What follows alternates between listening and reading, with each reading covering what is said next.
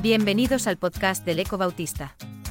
Una producción de la Unión Evangélica Bautista de España y Gran Comisión. Media.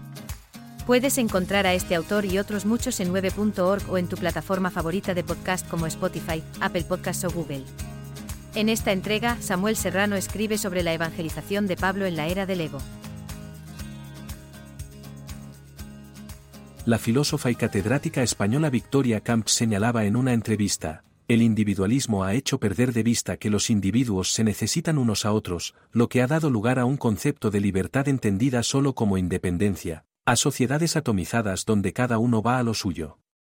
Algunos pensadores apuntan a los frutos de esta filosofía individualista en la que estamos inmersos desde Descartes, expresiones radicales de la misma como el narcisismo, el culto al ego, la búsqueda a ultranza de la total autonomía y satisfacción de los deseos del individuo.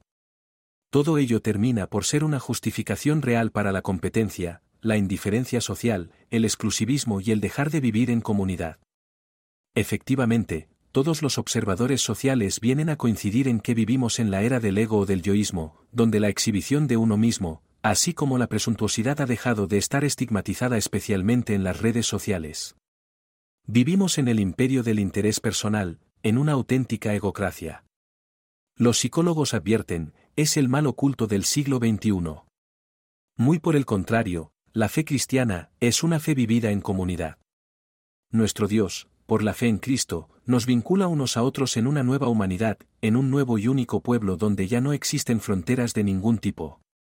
Debe brillar en la nueva vida la fraternidad, la unidad, el amor, la generosidad, el servicio y la cooperación mutua para la gloria de Dios y testimonio a nuestro mundo. Jesús mismo oró por los creyentes antes de ascender al Calvario en estos términos, que todos sean uno, como tú, oh Padre, en mí, y yo en ti, que también ellos sean uno en nosotros, para que el mundo crea que tú me enviaste. La pregunta que nos hacemos es la siguiente, ¿hubo en la estrategia misionera de Pablo un llamamiento a la interdependencia e interrelación de las iglesias que él levantó o a las cuales sirvió? ¿Se puede observar en la historia de la expansión del cristianismo una colaboración mutua entre las comunidades de fe con un mismo propósito de misión? ¿Es el principio de la interdependencia algo nuevo o ya existió en la evangelización de la iglesia primitiva? Al leer los hechos de los apóstoles podemos observar ese sentir amplio de comunidad que trasciende incluso lo local y que vincula a las iglesias entre sí. Existe una unidad y cooperación entre ellas que hizo que la expansión de la fe cristiana llegara a ser más eficaz y de resultados insospechados y asombrosos, incluso contra todo pronóstico. Nos podemos preguntar sin más dilación, ¿en qué aspectos estaban unidas estas iglesias? Veamos aquí algunos de estos importantes aspectos. Estaban unidas en un mismo llamamiento de parte de Dios en un mundo similar en complejidad y oportunidad.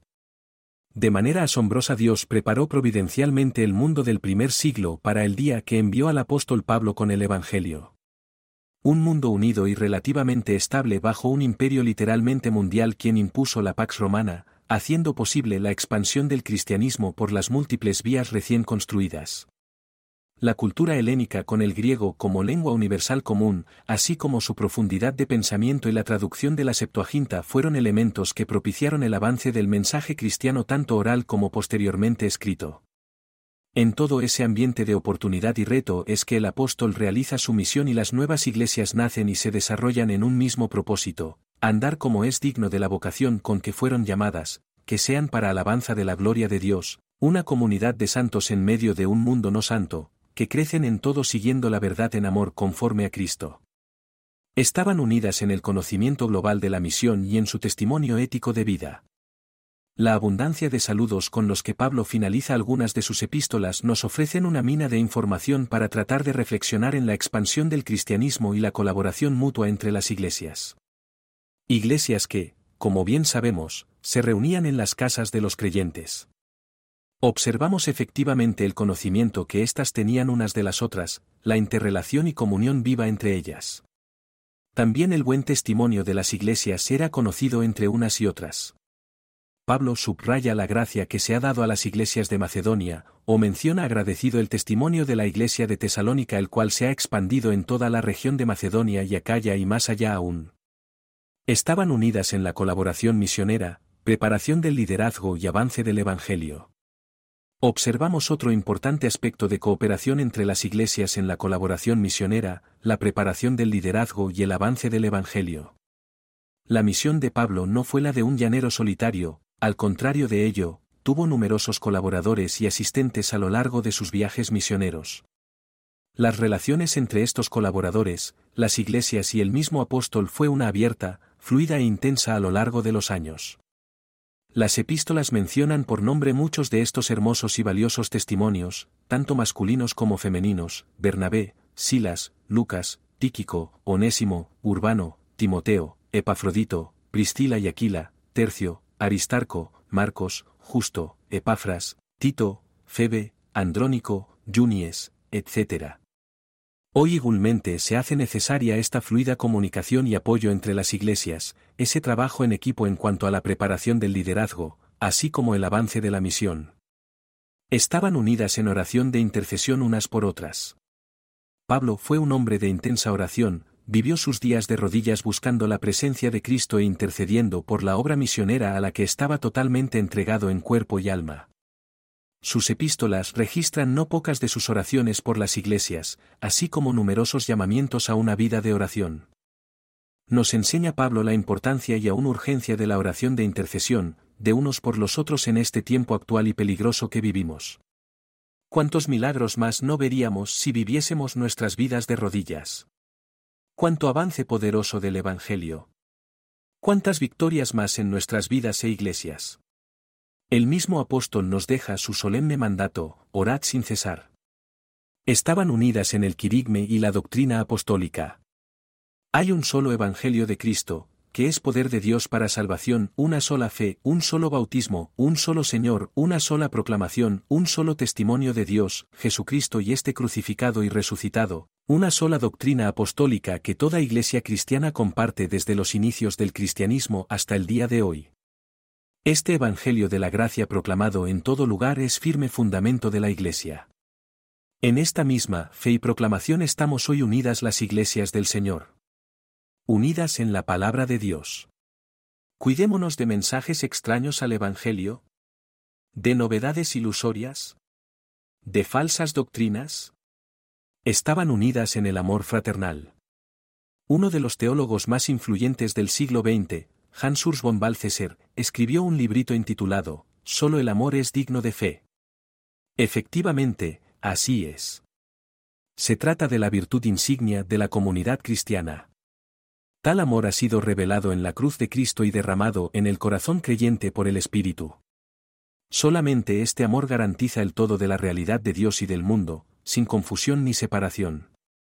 Tal como escribe el apóstol Pablo, el amor nunca deja de ser.